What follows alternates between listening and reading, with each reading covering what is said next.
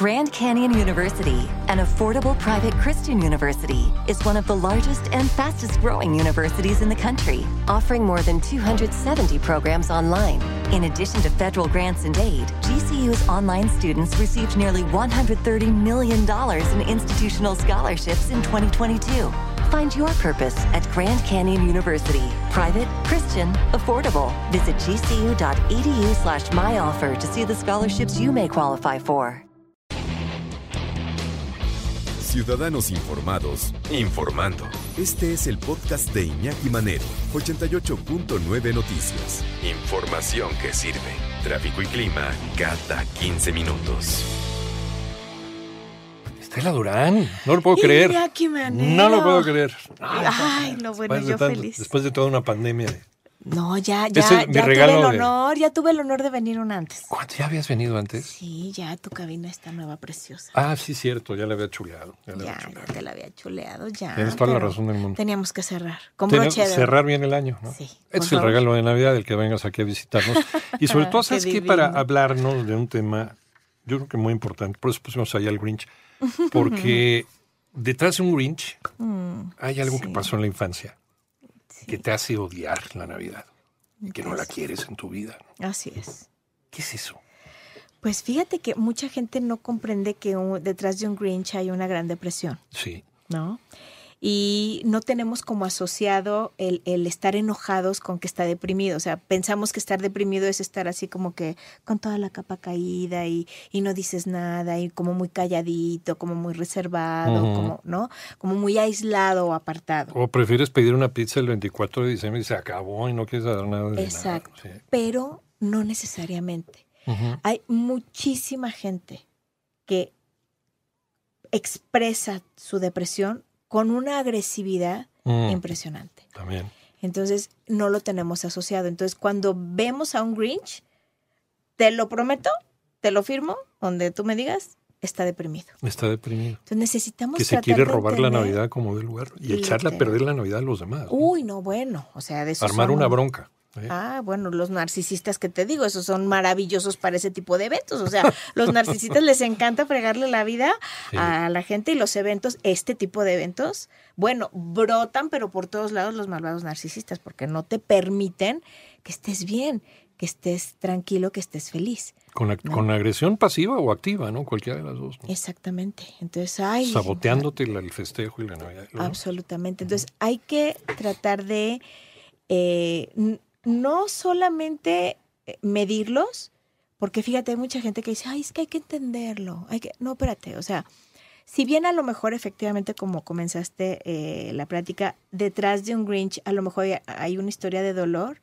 si bien a lo mejor no tuviste la culpa de la vida que te tocó, de los padres que a lo mejor no te cobijaron como tendrían que haberlo hecho, protegido, o que te lastimaron o que te golpearon, lo que tú quieras, no es tu culpa.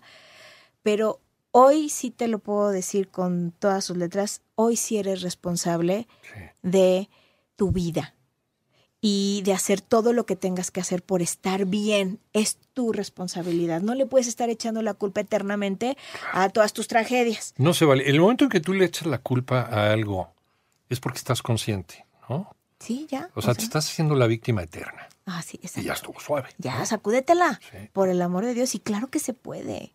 Hay mucha gente que dice, no, pero es que quiero, pero no puedo. Híjole, cuando ya estás en, en ese tema del quiero, pero no puedo, por lo menos ya lo identificaste. Y eso me encanta. Lo que acabas de señalar es precioso. Si ya lo sabes, entonces ya no te hagas la víctima, ya sabes que es por ahí. Me robaron la Navidad, me robaron mi dinero, me robaron la elección, me robaron. O sea, siempre nos andamos poniendo de víctimas este, para que la gente diga, ay, pobrecito, porque aparte a mucha gente le encantan las víctimas. ¿no? Le encanta estar rescatando víctimas. Pobrecito, mira, te voy a cuidar, te voy a apapachar.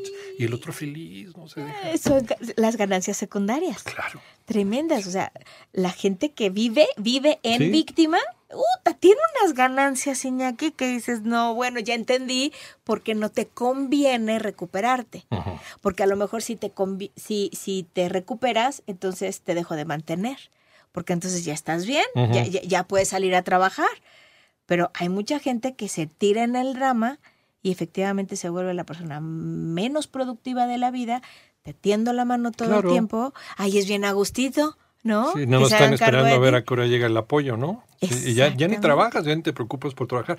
Eso es un fenómeno social importante. ¿eh? Absolutamente. Porque sí se puede. Sí se puede. Sí, el tema es que quieras. O sea, aquí no hay peor ciego que el que no quiere ver. Claro. A la persona no se le puede exigir que cambie. Yo siempre eh, tengo una frase que es muy mía que dice, el que sufre es el que tiene que cambiar. Claro. A ver, otra vez, va de nuez. El que el sufre, que sufre es el es que, tiene que cambiar. ¿De acuerdo? Porque, pues porque el que hace sufrir, pues ahí está. Ajá. ¿Por qué? Porque el otro aguanta. Ajá. ¿Estás de acuerdo? Siempre está asociada con algo que te pasó en- de niño o, o esta depresión navideña, este sentimiento. Puede ser un O no evento necesariamente, o puede ser una programación. a lo mejor. Sí, o sea, casi siempre es, es un evento traumático que sucedió cerquita de esas fechas. No sé, o Sí. sea, los que desafortunadamente perdieron seres queridos cerquita de esas fechas es la mesa normal. está vacía y demás. sí, claro. Exacto, entonces tienen asociado mucho dolor a esas fechas. Pero eso es ¿no? normal, ¿no? Eso es este, normal. la- por ejemplo, eh, si se nos lastima, se nos, se nos va abuelito, se nos va abuelita, y hay un lugar vacío. Ay, sí, ¿no? Claro. Entonces sí lo sientes y sí lo lloras y sí lo platicas en la mesa en familia. Pero es como una, esa cena navideña es como una especie de mini terapia, ¿no? Donde ya todos lloramos y nos acordamos de abuelita, ya platicamos de ella, y ya después ya la siguiente Navidad, pues ya, ya, como que ya está más curado, ¿no? Exacto, ¿o es, no? es la cicatrización La emocional, cicatrización, pero la esto, sí- esto es más profundo lo que estamos Sí, platicando. sí, es, es, digamos, cosas que te hayan sucedido cerquitita de la fecha en Sí. donde tú asociaste que esta fecha te trae dolor. Son cosas que quedan encapsuladas en el inconsciente, por eso a veces no las tenemos tan a la mano. Ajá. O sea, simplemente tenemos la sensación, pero no sabemos de dónde viene.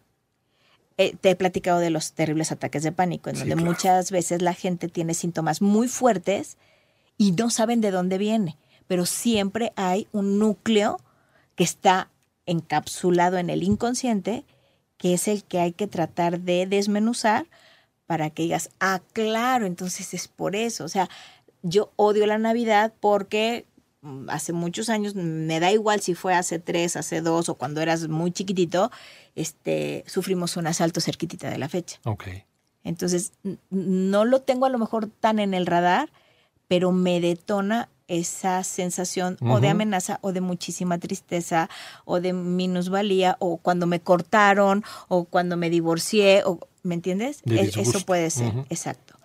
Eh, la otra es programación, como te decía, en donde la gente que más quieres haya hablado de que no, la Navidad es tan triste y es que la depresión decembrina y todo esto, que además sí tiene algo de cierto, o sea, es verdad que hay muchísima gente que se deprime en, en- en diciembre y te cuento que justo en estas fechas yo trato de estar porque es cuando más ideación suicida e intentos literal de suicidio existen porque en estas fechas haces también el recuento de los daños. Sí. Eh, ¿Qué hice? ¿Qué no hice?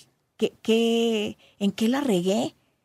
Y a veces, pues el recuento no, no es saldo a favor, o sea, sales en rojos y, y entonces cuando te sientes de la fregada. En ese balance de que no todo el mundo es bueno y no todo el mundo es muy malo, ¿no? En ese balance lo que lo que priva son las cosas negativas es cuando te empiezas a caer, ¿no? Exactamente. Entonces, si ya vemos, si ya notamos que alguien, esto de verdad, foco rojo, por favor, préstenme atención.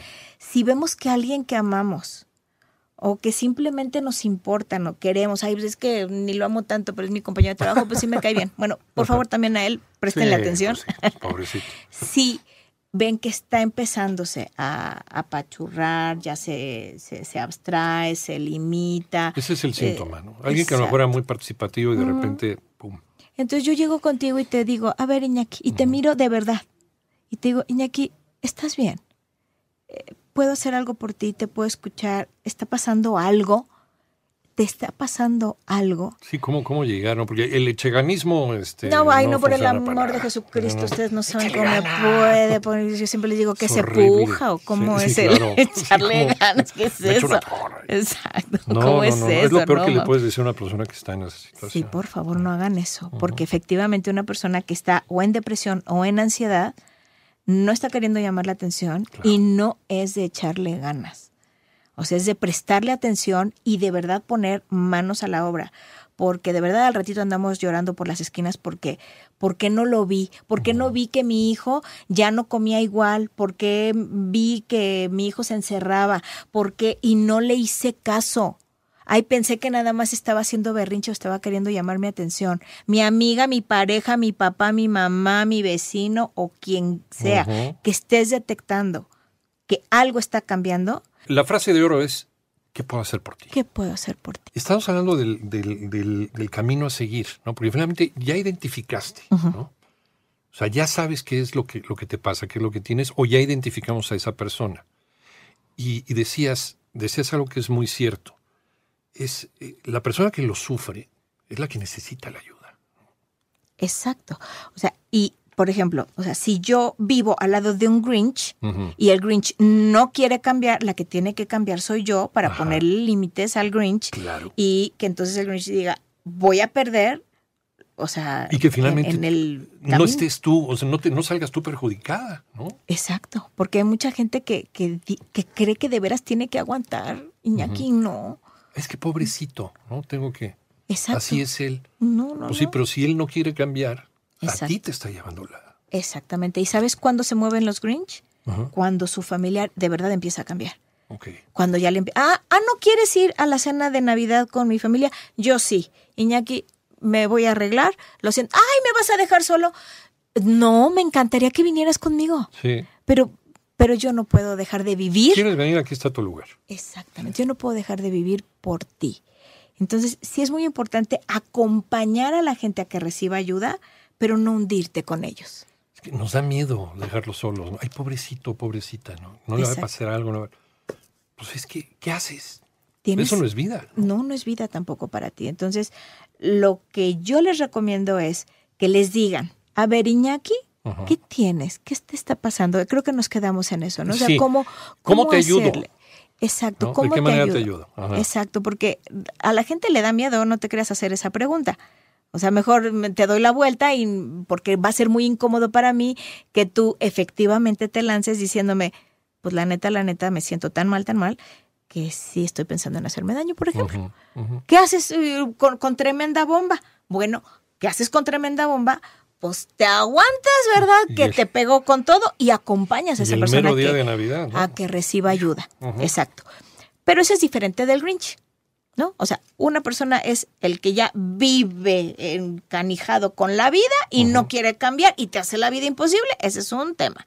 Pero otro tema es cuando alguien que amas mucho lo empieza a saber que se está apagando como una velita, a esa persona por el amor de Dios, acércatele con todo el miedo, hazlo con todo y miedo si te da miedo, ¿no? Y le agarra las manos, los besa a los ojos y le dices, ¿puedo hacer algo por ti? ¿En qué te puedo ayudar? ¿Qué pasa si te dice nada?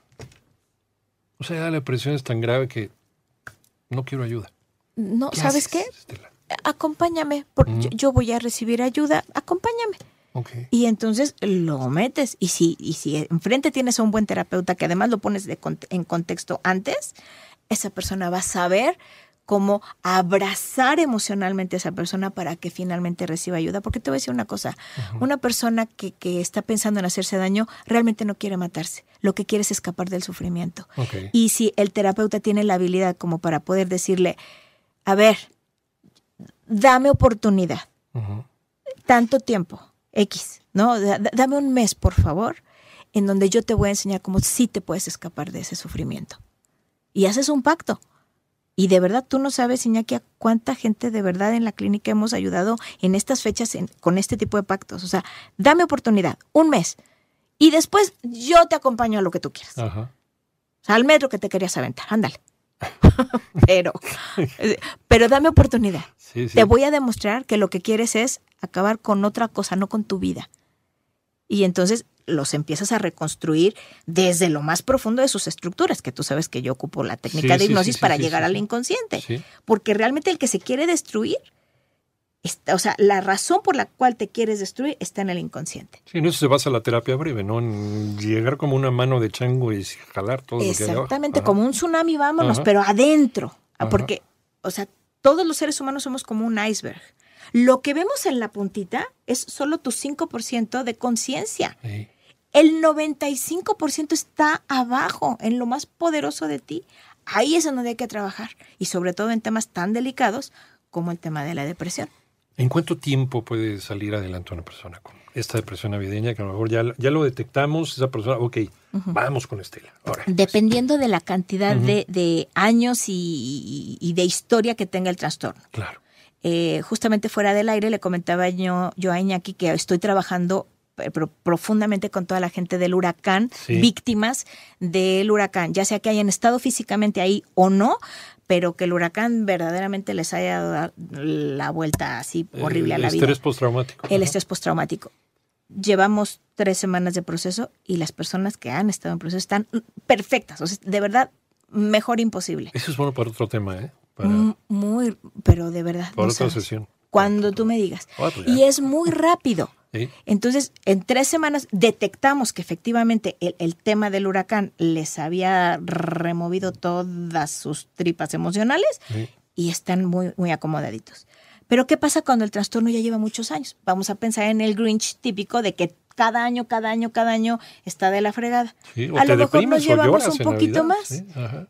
pero no mucho más. O sea, nuestros procesos máximo duran 10 semanas. Eso es lo sano dentro de una terapia breve. Exactamente, 10 semanas, dos veces por semana, y te lo prometo que de verdad los resultados son impresionantes, porque son muy rápidos, porque el tratamiento es poco doloroso, porque de verdad se, se logra una reprogramación inconsciente. Eso es lo que hacemos. O sea, ese es el talento de la clínica, reprogramar lo más poderoso que tú tienes, que es tu inconsciente. ¿De qué se trata? ¿De hacerte dueño de esa información?